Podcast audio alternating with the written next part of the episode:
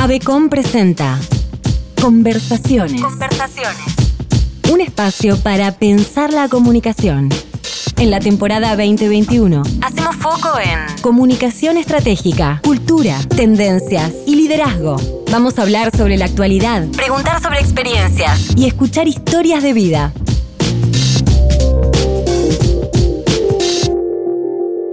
Esto es Conversaciones. Conversaciones. Temporada 2021.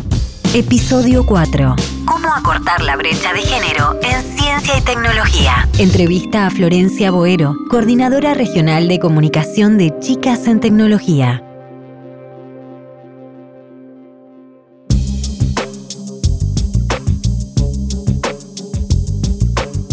Bienvenidos y bienvenidas al cuarto episodio de Conversaciones.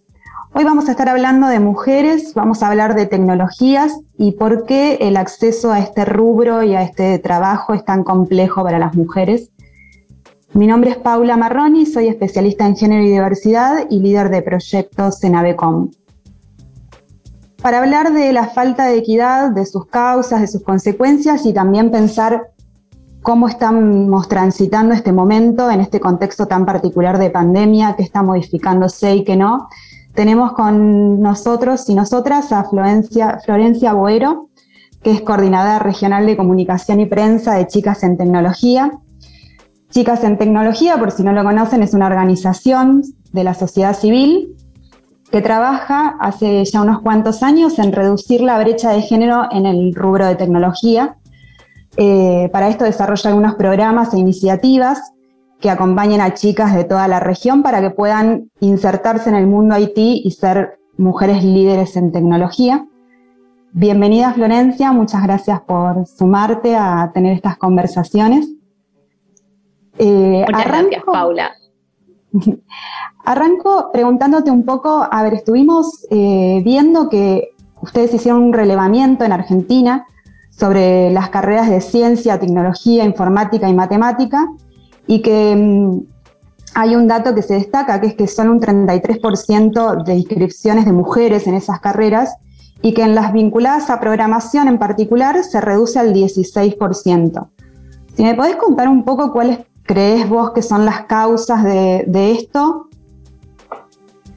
Bueno, eh, en Chicas, como, decías recién, Paula, eh, trabajamos justamente por reducir la brecha de género en tecnología y una de las principales cuestiones que nos encontramos cuando arrancó la organización en, en el 2015 fue que no había datos.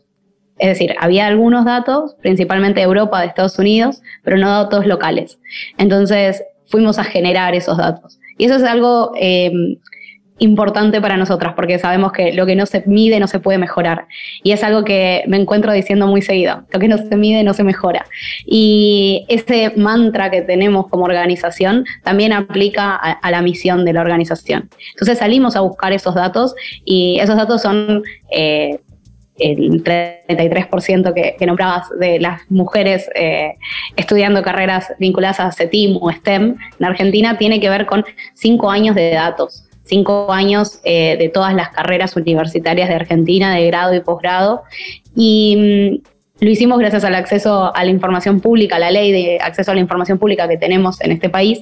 Y la realidad es que fue un puntapié para hacernos más preguntas, para entender si eh, las mujeres estudian más ingeniería o eh, ingenierías o licenciaturas, para entender en qué disciplinas, eh, haciendo como este doble clic eh, en algunas disciplinas en particular en donde las mujeres eh, estamos como las ciencias de la educación, que tradicionalmente son más femeninas, pero cuando hacemos doble clic en, por ejemplo, tecnología de la, eh, o tecnologías educativas, las mujeres somos minoría. Eh, entonces, incluso dentro de los ámbitos de las STEM, donde somos mayoría, cuando lo vinculamos con tecnología, seguimos siendo minoría. Y todos estos, estos, datos y este análisis nos llevó a preguntarnos lo que me decías, como, bueno, ¿qué causó todo esto? Y, y, no es más, no es una opinión, sino que hay muchos estudios sobre esto, de que hay muchas causas que se interrelacionan entre sí, que generan la brecha de género en tecnología que vemos en la actualidad. Tiene que ver con estereotipos socioculturales que nos atraviesan desde la infancia, la adolescencia, eh, desde con qué juegos jugamos, desde cuán cerca estamos o no de la tecnología en nuestras casas, quién tiene acceso a la consola de videojuegos, quién tiene acceso a la computadora, quién tiene acceso al celular, quién no. Eh, y se perpetúa a lo largo de nuestra vida, en el colegio, por ejemplo, eh, cuando nos dicen que no somos buenas para las matemáticas, cosa que es un mito, que para la tecnología es necesario saber matemáticas, cosa que también es un mito, eh, y vamos perpetuando estereotipos y cuando llega el momento de elegir una carrera, las mujeres, incluso más que los hombres, elegimos las carreras, de nuestra carrera universitaria, las principales decisiones se basan en los que creemos que somos buenas. Entonces, si en toda nuestra historia, en ese caso serían una historia de 17 años, nunca nos expusimos a la tecnología, más que como usuarias, como consumidoras, jamás nos vamos a ver del otro lado de esa pantalla. ¿Qué hay del otro lado de esa pantalla? Eh, y eso ya genera un montón de barreras que hace que ni siquiera pensemos que ese es un lugar en el que podemos estar. Y después nos encontramos con barreras de contexto de la universidad, de los trabajos. Siempre usamos esta analogía de la tubería que gotea. Eh, en distintos momentos de la vida hay distintas dificultades que enfrentamos por por ser mujeres, eh, por, el género. Eh, y también nos encontramos con que hay chicas que no eligen estas carreras porque no saben las oportunidades que hay en el mundo tecnológico. Hay un desconocimiento generalizado de las carreras vinculadas a la ciencia, como si la ciencia fuera solamente biología, química y física, que es lo que viene en secundario, y hay un desconocimiento general de qué otras oportunidades o qué hay, eh, qué hay atrás de la tecnología que usamos todos los días y, quienes crean esa tecnología también.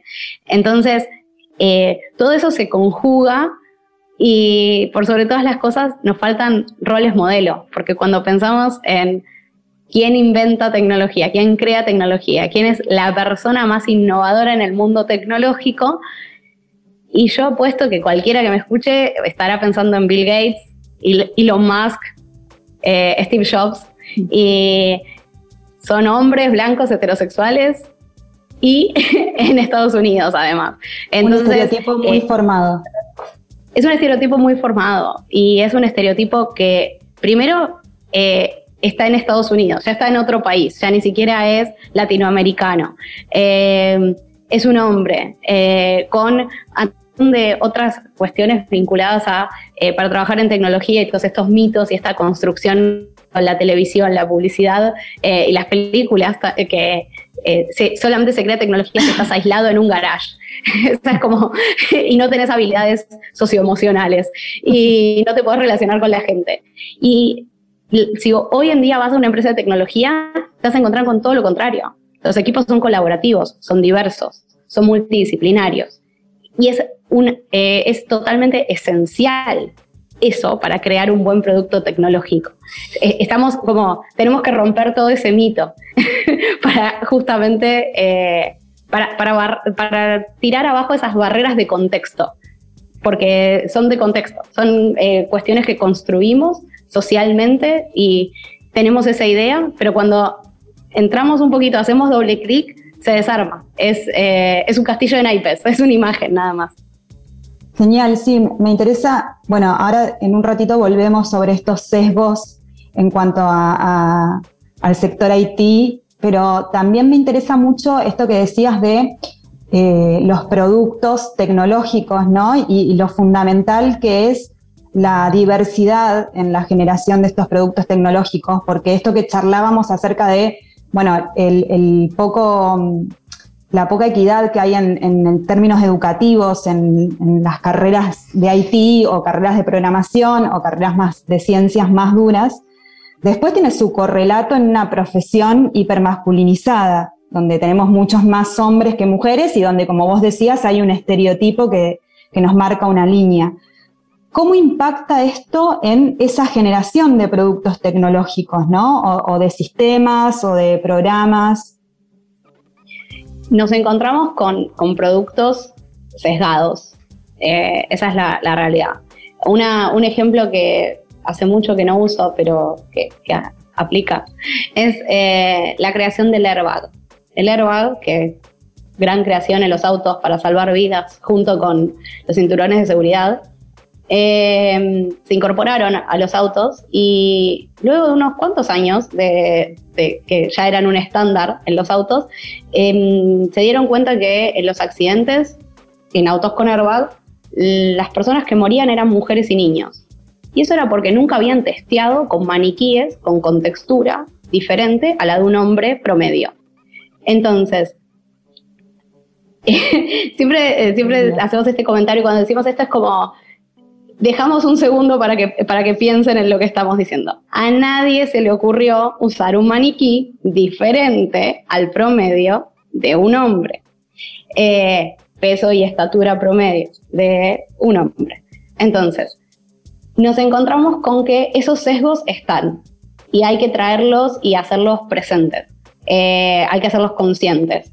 Hay que ejercitar, es un ejercicio. Todas las personas como seres humanos tenemos sesgos, por más de que luchemos contra ellos todos los días.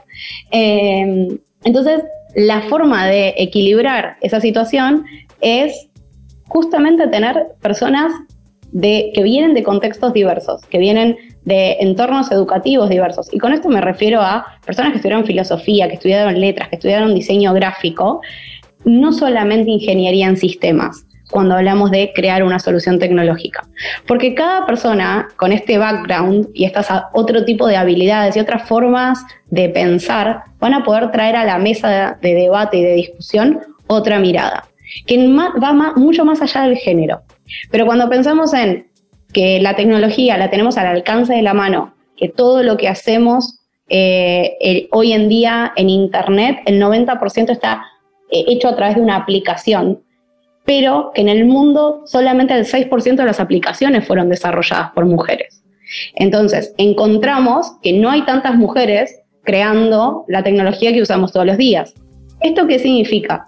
Que hay gente que está tomando decisiones por nosotros. Y la, mayoría de las personas que están tomando decisiones por nosotros son hombres nos encontramos con productos eh, de salud que supuestamente miden el sueño, la cantidad de pasos y todas esas cosas maravillosas y no contemplan el ciclo menstrual femenino. Que para cualquier persona que menstrua te va a decir esto es un básico, es lo mínimo que necesito de una aplicación de salud. Y nos encontramos con, estas situaciones casi constantemente.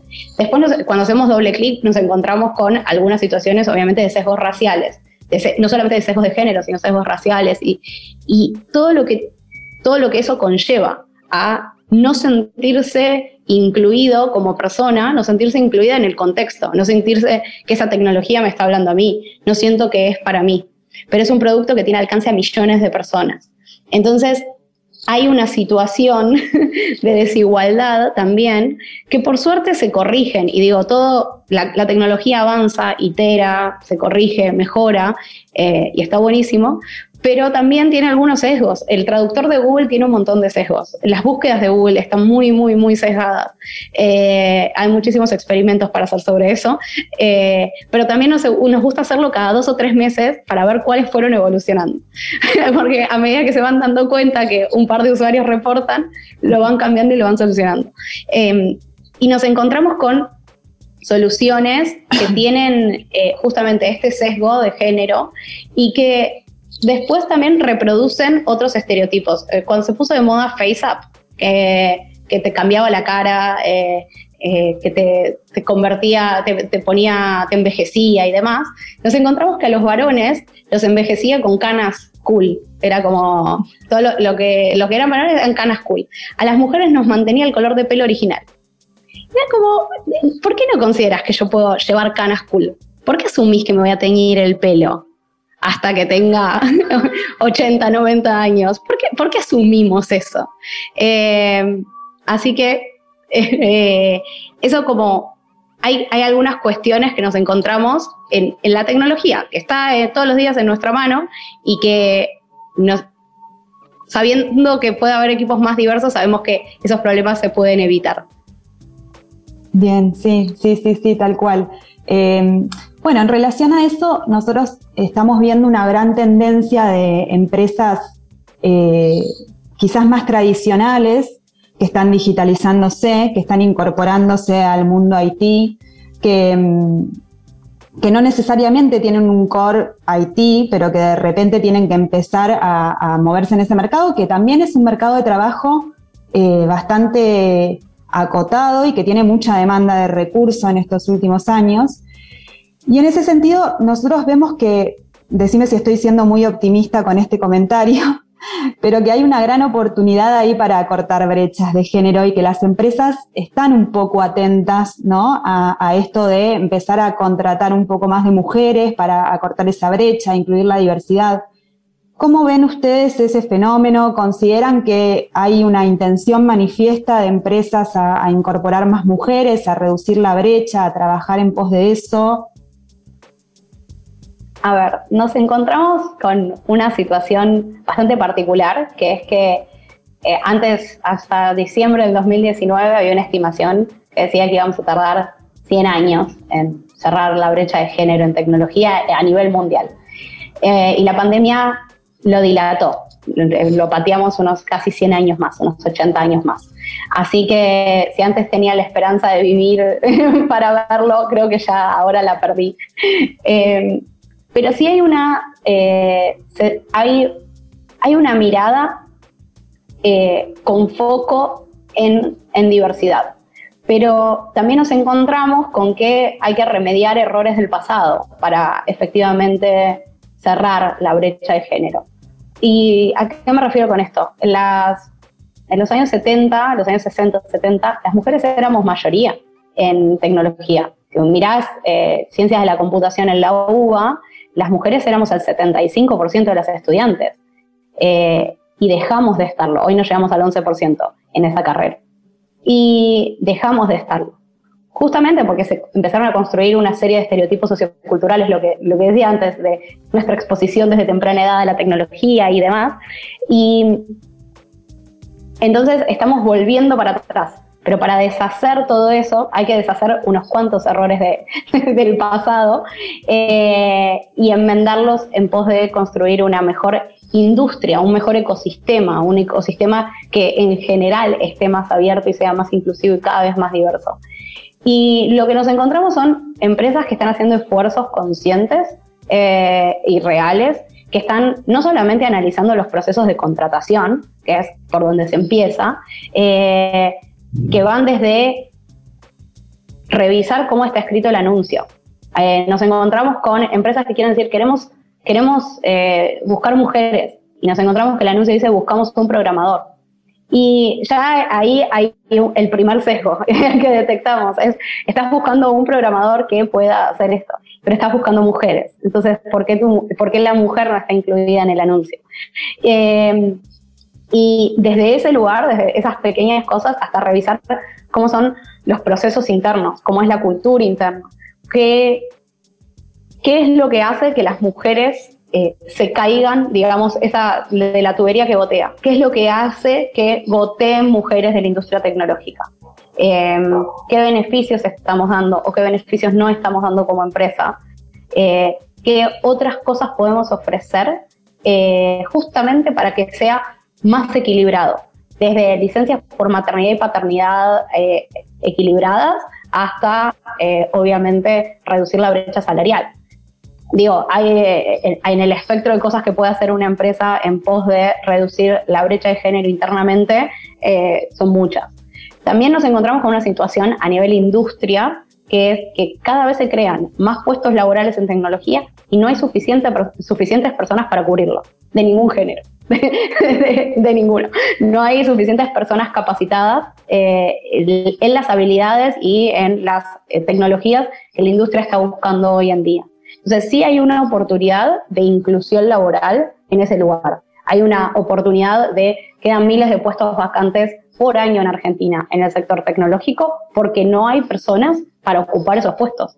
No porque no haya mujeres en general. Y esa situación nos da la oportunidad de pensar cómo queremos que sea la industria en el futuro. ¿Quiénes queremos que estén capacitados, formados, eh, no solamente en habilidades técnicas, sino en habilidades del siglo XXI, habilidades de trabajo en equipo, habilidades de colaboración, habilidades de comunicación, porque ahora ya no estamos en un desafío técnico, estamos en un desafío también humano de desarrollo de habilidades para esas empresas y para los productos tecnológicos. En un mundo en donde ya estamos hablando que la inteligencia artificial está en casi todas las cosas que estamos haciendo y cómo nos relacionamos con los productos, necesitamos tener personas capacitadas y formadas, no solamente en cuestiones técnicas, sino en tomar decisiones que tienen que ver con ética. Y en ese sentido necesitamos una formación integral y, se busca que los equipos tengan una configuración integral muy diversa de habilidades. Entonces ya dejó de importar tanto eh, el, background universitario, sino también la, la, composición, digamos, de las habilidades y qué otras cosas podemos traer a la mesa en un equipo que va a ser súper interdisciplinario y súper diverso, en función de crear soluciones tecnológicas. Y cuando hablamos de tecnología, no solamente hablamos de software, de lo que, de una página web o de una app en el celular. Hablamos de tecnología en, en, todo, desde los electrodomésticos y todo lo que es IoT, hasta eh, obviamente las aplicaciones que tenemos en, en, el celu. Y en ese, en, esa, en ese gap, digamos, hay empresas que ya están mirando eh, eso. Hay empresas que se están reformando y actualizando, están cambiando el chip hacia, eso, hacia ese lugar. Y hay empresas, eh, como comentaba eh, justo antes de la entrevista, que hoy en día se están creando, que son, las, que son startups, y que ya están sembrando esa primera semilla, ya están creando la empresa, ya mirando en función a cómo voy a hacer, cómo garantizo la diversidad hoy que está empezando la empresa para garantizar el crecimiento a 10 años, por ejemplo. Entonces, el ecosistema está mirando eh, esto, está mirándolo y está poniendo el foco eh, de, distintos lugares. Y eso es lo que sirve, que sea sistémico, que todas las personas estén mirando desde su lugar qué pueden hacer para solucionar esta problemática.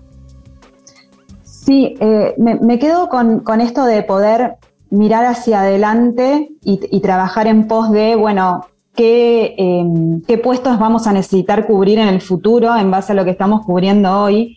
Y que sé que ustedes desde Chicas en Tecnología trabajan mucho en eso, ya el trabajo con adolescentes implica una mirada muy a largo plazo, ¿no? Y muy a futuro de qué es lo que estamos enseñándole a nuestras chicas o transmitiéndole como estereotipo a nuestras chicas para que en adelante se desarrollen profesionalmente. Me interesa saber ahí un poco cuando, cuando vos hablas de las empresas que están teniendo esta mirada y que lo están incorporando, cómo ustedes generan, más desde el trabajo que hacen de chicas en tecnología, pero cómo generan alianzas con estas empresas y en qué están pensando, qué están haciendo. Nosotras, mm, voy a aclarar para quienes no conocen el trabajo de chicas, nuestro foco son programas educativos eh, para chicas en edad de, entre 13 y 23 años, jóvenes adolescentes. Eh, cuando decimos chicas son personas que se identifican con el género femenino, chicas para acortar. Eh, y a través de nuestros programas, que son todos libres y gratuitos, lo que buscamos es motivarlas y que pasen de ser usuarias a creadoras de tecnología no solo creadoras de tecnología, sino creadoras de tecnología con impacto social. Y en ese proceso, bastante transformador para las adolescentes, eh, ellas descubren justamente nuevas habilidades. Y todo lo hacemos en, un entorno, por algo nuestros programas son libres y gratuitos, acompañadas por empresas que apuestan, que tienen esta mirada a largo plazo y que saben que para los trabajos del futuro es necesario empezar a formar a, las jóvenes hoy. Y las empresas tienen un nivel de involucramiento alto con nuestros programas, no es solamente un, apoyo o un logo en, nuestra página web. Las empresas eh, tienen un involucramiento de, mentores y mentoras que acompañan a las chicas en el desarrollo de estos proyectos, eh, dan talleres, eh, forman y se visibilizan también a las mujeres que trabajan en las empresas a través de paneles de mujeres líderes donde comparten sus experiencias con las chicas. Entonces, cuando decía esto de, bueno, romper este estereotipo o este role model de Steve Jobs, es conocer a una mujer de Córdoba que trabaja en una empresa en el polo tecnológico de Córdoba. A eso nos referimos con tener modelos de rol más cercanos. Es conocer una ingeniera que sea de tu misma localidad. Eh, y Chicas en Tecnología tiene un alcance regional. Arrancó en Buenos Aires, en Argentina, se federalizó y hoy en día estamos en seis países, haciendo programas para seis países. Y también es acercarle a chicas de sus mismos contextos, de su mismo país, incluso de su misma ciudad o provincia, em, estos roles modelo. Y para eso las empresas son claves, porque eh, pueden acercar y pueden mostrar a las mujeres que están ahí, que llegaron, que están en un puesto de toma de decisión y, convertirlas en las nuevas roles modelo o modelos de rol para, eh, para las futuras líderes en tecnología. Por otro lado, con nuestro trabajo con, empresas también es generar un espacio de encuentro. Nosotros le decimos el encuentro del ecosistema emprendedor. Eh, solía ser un desayuno muy rico, media luna, café mediante, ahora es virtual por Zoom, eh, en el que también las empresas comparten, tenemos charlas súper interesantes, también se comparten eh, buenas prácticas, se comparten prácticas que están haciendo empresas líderes en el ecosistema para justamente compartir información. Porque como chicas, chicas desde la organización nos pensamos como un nexo, como un nexo entre distintos actores del ecosistema, emprendedor tecnológico, el sistema educativo, porque también trabajamos con docentes, y también eh, este, este nexo medio, eh, estamos como, digo, como un engranaje, eh, con las familias, con las chicas, pensándolo de forma sistémica. Y las empresas obviamente tienen que hacer su parte, porque ese es el ecosistema que en un futuro las va a recibir a quienes no, también las que van a emprender su propio camino y por ahí generan su propio emprendimiento, también las recibirá el ecosistema directamente el emprendedor en el futuro. Y entonces trabajamos justamente con esta mirada sistémica. Y eso implica el involucramiento eh, y que también las, las mismas empresas puedan compartir prácticas, abrir algunas prácticas, obviamente dentro de los márgenes que se puede, y eh, en pos de esta mirada más a largo plazo y de que si, si queremos efectivamente cerrar la brecha de género, que esa es como la misión, la visión de la organización, si queremos generar esto, necesitamos que los esfuerzos estén puestos hacia el mismo lugar. Entonces necesitamos actores comprometidos con eso. No necesitamos eh, no necesitamos personas que lo estén mirando desde afuera. Necesitamos que se pongan a trabajar a la par nuestra eh, para generar ese cambio.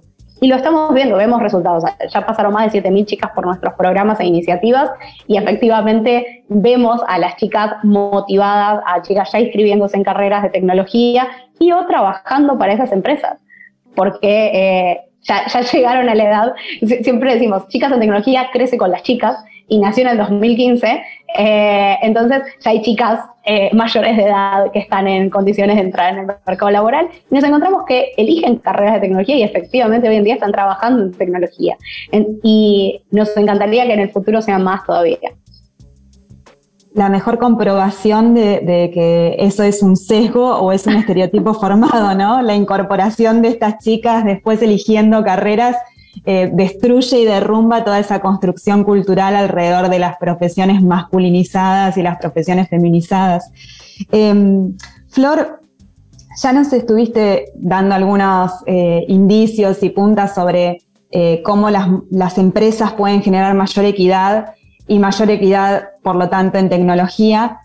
Pero me interesaría que me cuentes porque a veces se tiene esta visión ¿no? de, de salir a buscar mujeres para incorporar específicamente, por ejemplo, en el área de IT, donde, como vos decís, los recursos son muy limitados y hay muchas vacantes por, cubrir, eh, entonces hay mucha necesidad de salir a buscar cualquier persona, pero incluso eh, mujeres además, que, son tan pocas. Eh, se tiene la visión como que eso estuviera aislado de otras políticas internas de equidad y género que se tienen que generar en las compañías, ¿no? ¿Vos qué le recomendarías a una empresa que quiere incorporar más mujeres, que quiere incorporar más mujeres en el área de Haití específicamente. Eh, ya nos estuviste diciendo algunas cosas, pero me gustaría que, que, lo sistematices, digamos, para, para, para que cualquier persona que quiera incorporarlo tenga como algunos tips. Algún, un punteo. Ah, eh, me falta el PPT, en el PPT está. Eh, a ver, en principio sería revisar los procesos de eh, desde lo que decía al principio, desde cómo está redactada la búsqueda, Eh, que, yo sé que a veces es como muy obvio, sobre todo para nosotras que venimos del área de comunicación, Pau, pero, eh, pero a veces copiamos y pegamos. Y en, el afán de copiar-pegar, nos olvidamos de revisar. Entonces, es mirar con otros ojos, mirar con ojos frescos lo que venimos haciendo. No repetir patrones. Es decir, voy a empezar una búsqueda de cero. ¿Cómo hago para no repetir esos patrones? Y a veces es pasárselo a otro área, pasarle a, otro, a otra persona la búsqueda, que la revise, que la lea, qué es lo que estoy buscando, eh, qué, otra cosa le podría sumar a esto que sea justamente atractivo o que incluya, porque a veces lo que falta en, en, los perfiles de puestos que leemos es que sean más inclusivos, nada más, no es que hay que cambiarle mucho más. Em, después es a dónde estamos yendo a buscar eh, estos perfiles. Nosotros tenemos mucha cercanía con comunidades de, mujeres en tecnología, que justamente son eh, mujeres que ya están trabajando en la industria y a veces mismo las empleadas les pueden decir en qué comunidades, de qué comunidades son parte, qué comunidades son voluntarias, qué organizaciones conocen. Más allá, en Chicas en Tecnología tenemos nuestro propio portal de empleo, pueden publicar en nuestro portal de empleo, no hay problema, es totalmente gratuito hacerlo. Eh, pero justamente nosotros generamos un portal de empleo porque las empresas no lo pedían. Siempre teníamos un mensaje en Twitter, un mensaje en Instagram, como, hola, estoy buscando programadoras, ¿dónde puedo encontrar programadoras? Y por eso generamos nuestro propio portal de empleo. Pero justamente como chicas terminó generándolo. Eh, hay otras comunidades, incluso locales, y a esto me refiero con eh, comunidades de tecnología de mujeres en Córdoba, o comunidades en Rosario, o comunidades en Buenos Aires, o la ciudad que sea, em, que, que, justamente es llegar a esas personas que ya están ahí, eh, y que es llegar a esas comunidades con una búsqueda. Em, por otro lado, y, esto para, para repensarse internamente, y, y, lo voy a decir lisa y llanamente, una actividad de inclusión no es regalar flores el 8 de marzo. Por favor, necesitamos eh, pensarlo más integralmente. Y más integralmente, más allá del esfuerzo consciente que yo sé que hacen las empresas para el Día de la Mujer. Eh, porque una política de inclusión es una política de todo el año, no es una política de un mes o de un día en particular. Y apostar a reducir la brecha salarial es una política muy clara y concreta de la voluntad de la empresa, que demuestra la voluntad de la empresa de cerrar eh, una brecha, eh, que es basada exclusivamente en, sesgos, principalmente. No hay una brecha salarial eh, a, mismo trabajo, misma remuneración, que no esté basada, es decir, si hay diferencia de remuneración, muy probablemente esté basada en sesgos. Y por otro lado, repensar cuáles son e incluso preguntarle a las mujeres cuáles serían ese otro tipo de beneficios que las podrían ayudar, que van desde eh, las de licencias, de flexibilidad horaria, flexibilidad eh, quiero decir, de hacer home office y de esta modalidad mixta que es muy propia de las empresas de tecnología y que casi la consideramos natural para quienes estamos en el mundo tecnológico y que hay otras empresas que gracias a la pandemia se dieron cuenta de que el mundo sigue y las personas pueden trabajar desde sus casas eh, y que ayudan o que pueden ayudar a nivelar una cuestión de distribución de las tareas del hogar y ser conscientes de que las mujeres tenemos más tareas.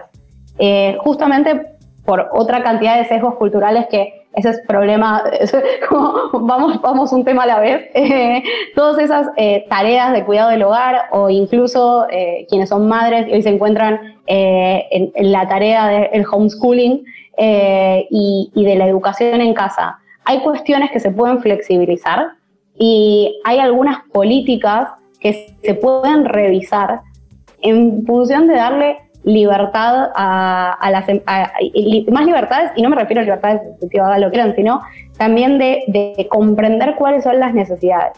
Hay empresas que llegan al punto de beneficios en términos de salud sexual y fertilidad asistida y congelamiento de óvulos. Y digo, eh, cada uno eh, eh, en el espectro que quiera, pero que tiene que ver con qué beneficios o, cómo estamos pensando la salud de las mujeres, qué, les, les pregunté a mis empleadas, me dijeron esto, lo puedo hacer, que tiene que ver con una mirada más integral de la persona también.